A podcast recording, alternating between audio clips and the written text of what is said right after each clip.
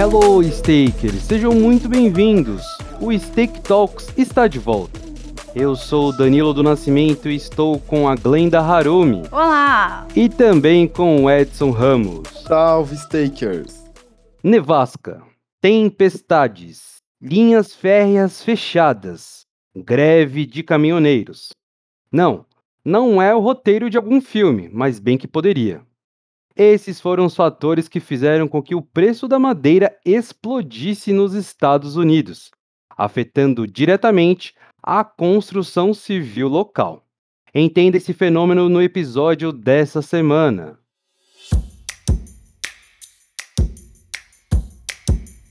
E quando falamos de madeira, aí vai uma curiosidade. Expressões como madeira, Jerônimo, são expressões ligadas à queda de árvores e parece que esse grito estaria relacionado a um episódio da colonização do oeste dos Estados Unidos no final do século XIX. E se no Brasil o tijolo e o concreto são a base da construção civil, já que o método construtivo de alvenaria é o mais usado por aqui, nos Estados Unidos, a base das construções é a madeira, material usado para estruturar quase todas as casas do país. O método foi difundido no país pela abundância da matéria-prima na região e pela facilidade de usá-la para a construção. Há também incentivos fiscais para construções em madeira, adicionando outro elemento a essa preferência americana. Nos últimos meses, porém, a comercialização de madeira no país, especialmente para o setor da construção civil, vem sofrendo com preços altos e falta de material. Entre os motivos estão problemas de logística e de produção no Canadá, o principal fornecedor de matéria-prima para os Estados Unidos.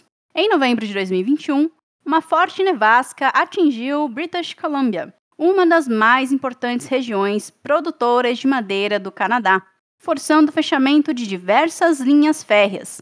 Isso fez com que as regiões tivessem de 20 a 100% das entregas interrompidas. Além disso, o Canadá vem sofrendo com uma infestação de um tipo de cupim que assola o país desde os anos de 1990 e deixa rastro de árvores mortas.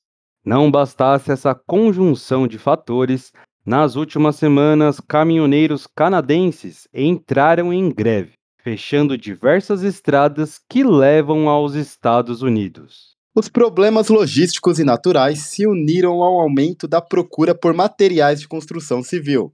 Segundo Mark Wittner, economista sênior do banco Wells Fargo, o número de apartamentos em construção nos Estados Unidos é o maior desde 1974, a maioria dessas construções fica no sul dos Estados Unidos, longe da fronteira canadense e, consequentemente, mais afetado pelos problemas logísticos no país vizinho. E stakers, como será que a indústria está lidando com toda essa situação?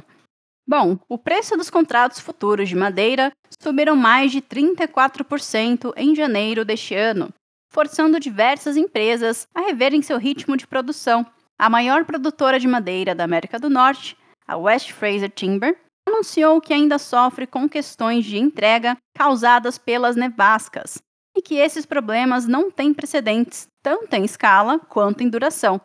O CEO da empresa West Fraser disse em conferência com acionistas que o envio de madeira caiu 20% em janeiro na comparação com o mesmo mês do ano passado, e que o envio de polpa de celulose caiu 30% na comparação de janeiro de 2021. Já a canadense Canfor, especializada no fornecimento de madeira para construção e para fabricação de celulose, anunciou que vai cortar 13,9 milhões de metros quadrados de sua produção de madeira em British Columbia, citando problemas de cupins e outras questões para tomar a decisão.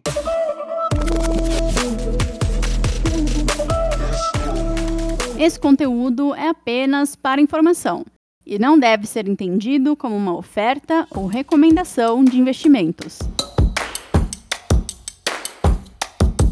E nas rapidinhas de mercado, Viacom CBS mudou de nome e de foco e agora se chama Paramount. As alterações chegam com uma mudança de foco da companhia, que agora vai mirar no streaming. A Paramount quer atingir a marca de 100 milhões de inscrições até 2024. Uber vai liberar estatísticas de notas de motoristas para passageiros. Pela primeira vez, a empresa vai divulgar em detalhes as notas que cada usuário recebe de motoristas. Será a primeira vez que você poderá descobrir quantas notas máximas ou mínimas recebeu dos colaboradores do app. A Bolsa de Valores de Nova York registra patente para criar um mercado de NFTs. No registro, a Bolsa de Nova York declara sua intenção em criar um mercado de criptomoedas e NFTs. A bolsa declarou intenção genuína de explorar o mercado de tecnologias baseadas em blockchain. Esse conteúdo é apenas para informação e não deve ser entendido como uma oferta ou recomendação de investimentos. Nós do Stake Talks estamos assistindo Inventando Ena. A série acompanha a jornalista Vivian enquanto ela faz uma matéria sobre a socialite Anna Delvey, a Ruth da série Ozark, que vive uma vida de fachada enquanto aplica golpes milionários em bancos e em jovens ricos. Toda a história é baseada em fatos reais e foi escrita por Shonda Rhimes, criadora de Grey's Anatomy e Scandal, e conta no elenco de Interpretando Anna a duas vezes campeã do Emmy Julia Garner. E a série Inventando Anna já está disponível na Netflix. E chegamos ao fim de mais um episódio. Se você não quer perder nenhum, aperte o botão de seguir no Spotify e também ative o sininho para receber as notificações de todos os nossos lançamentos. Siga a Stake nas nossas redes sociais. Todas elas estão na descrição desse episódio e faça parte do nosso grupo no Telegram, o Stake Brasil Traders Club. E acompanhe o Morning Call com o Rodrigo Lima agora em novo formato. Venha para o mundo dos investimentos com a Stake e conquiste o Wall Street. E até a próxima semana. Obrigado por nos ouvir. Tchau, stakers. Tchau, stakers. Até a próxima. Faça parte do maior e mais dinâmico mercado de ações do mundo e tenha Wall Street na palma da sua mão, não importa o quanto você queira investir. Em uma plataforma simples e rápida, você acessa diretamente mais de 4 mil ações e ETFs dos Estados Unidos. Seja sócio de empresa de tech, farma, gaming, varejo, cannabis e o que mais você quiser. E sem nunca pagar por corretagem. Baixe o app da Stake, a sua plataforma de investimentos nos Estados Unidos.